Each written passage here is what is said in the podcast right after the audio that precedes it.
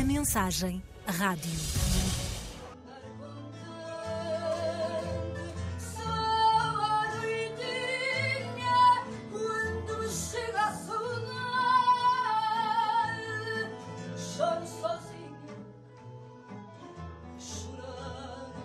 Eu passei muitos momentos aqui. A minha primeira casa é a primeira casa que me abraçou, que acreditou em mim, que me dirigiu para, para o mundo do fado e, e de certa forma uh, fez com que me deu-me os meus primeiros alicerces é? para, para, a vida do fado. E esta é, a minha igreja, a minha, a minha primeira casa e a minha igreja, sem dúvida. Uma igreja do fado em Chelas.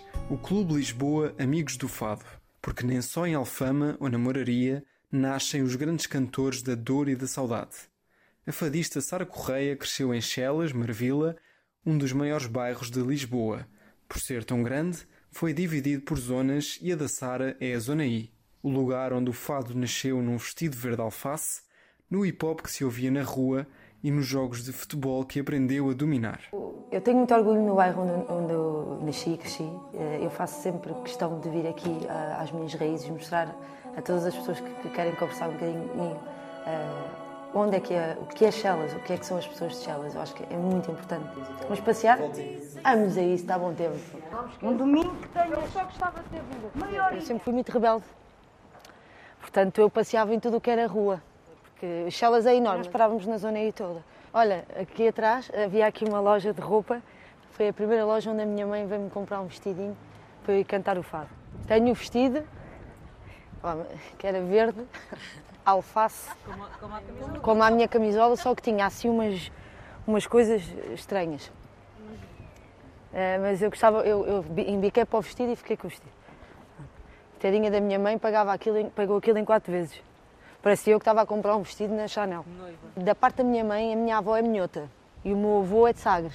E da parte do meu pai, são alentejanos. Os pais já são daqui mesmo. Brincava muito aqui, porque eu andei nesta escola também, aqui na 187.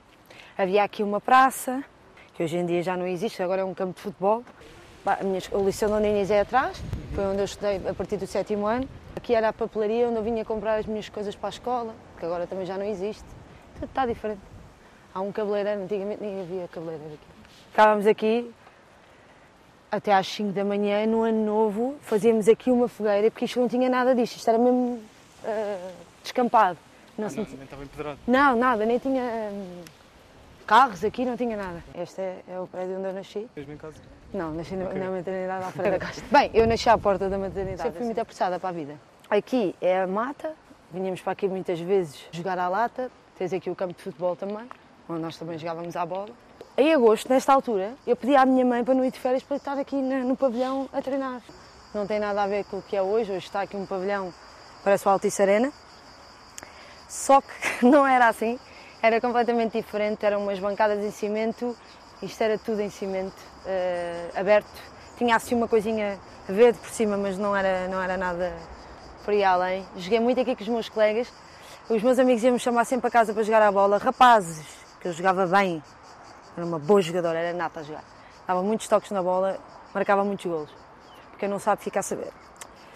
E uh, vinhamos para aqui jogar e eu ficava sempre na, na melhor equipa dos rapazes. Era sempre escolhido. E não era para ficar a baliza, era mesmo para jogar a bola.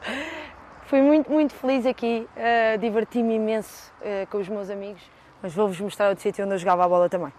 Esta é a minha árvore favorita do bairro, esta aqui, que é uma árvore australiana, que é linda de morrer. Já está aqui desde que. antes de eu nascer. Está a minha mãe à janela, só para cá. Juro que não combinei nada. Estou aqui a fazer entrevista no bairro e aqui é o largo. Aqui, eh, quem era daqui da espera vinha para aqui, nós vinhamos para aqui, tinha dois bancos e nós também jogávamos à bola aqui.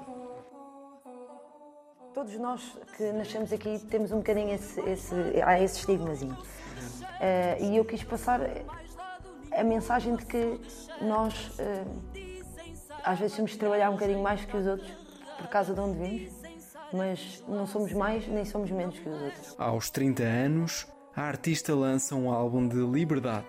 O primeiro single foi Chelas, uma homenagem ao bairro que a viu crescer e onde se formou como pessoa e fadista.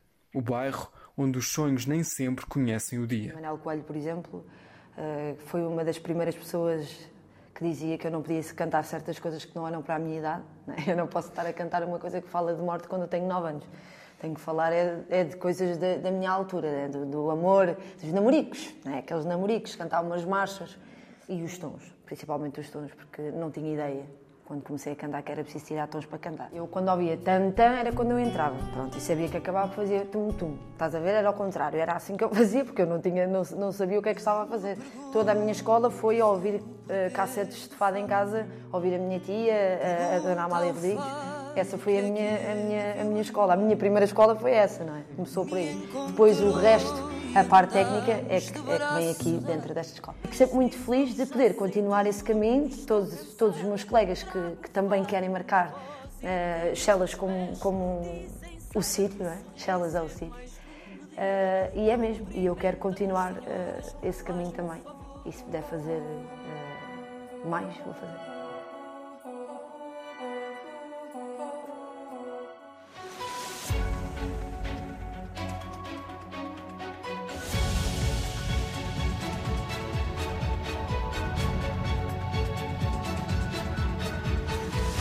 Mensagem Rádio.